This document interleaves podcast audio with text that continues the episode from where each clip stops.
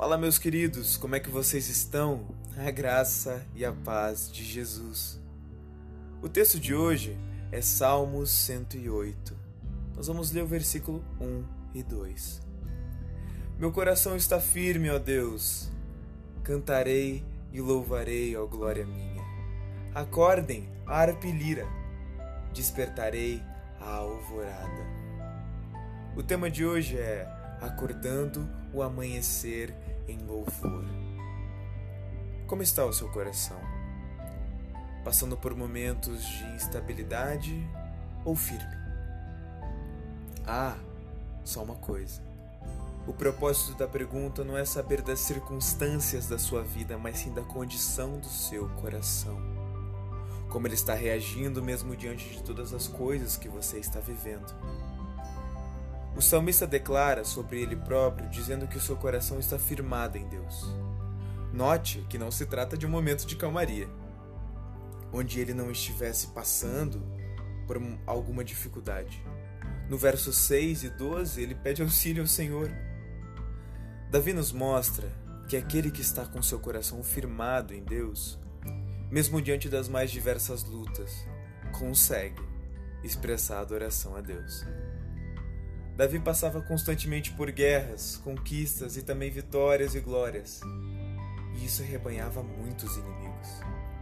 Além do fato de que com sua ausência sua casa entrou em colapso. pois é. Pela lógica, Davi não tinha motivos para acordar a alvorada com sua adoração. Deveria se calar e curtir a tristeza da sua condição de perseguido com o lar em frangalhos, além da sua fraqueza para com as mulheres. Mas não.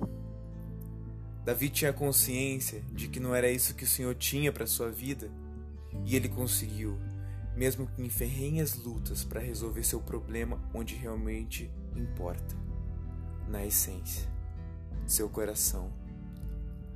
A palavra nos diz sobre tudo o que se deve guardar, guarde o teu coração, porque dele procedem as fontes da vida.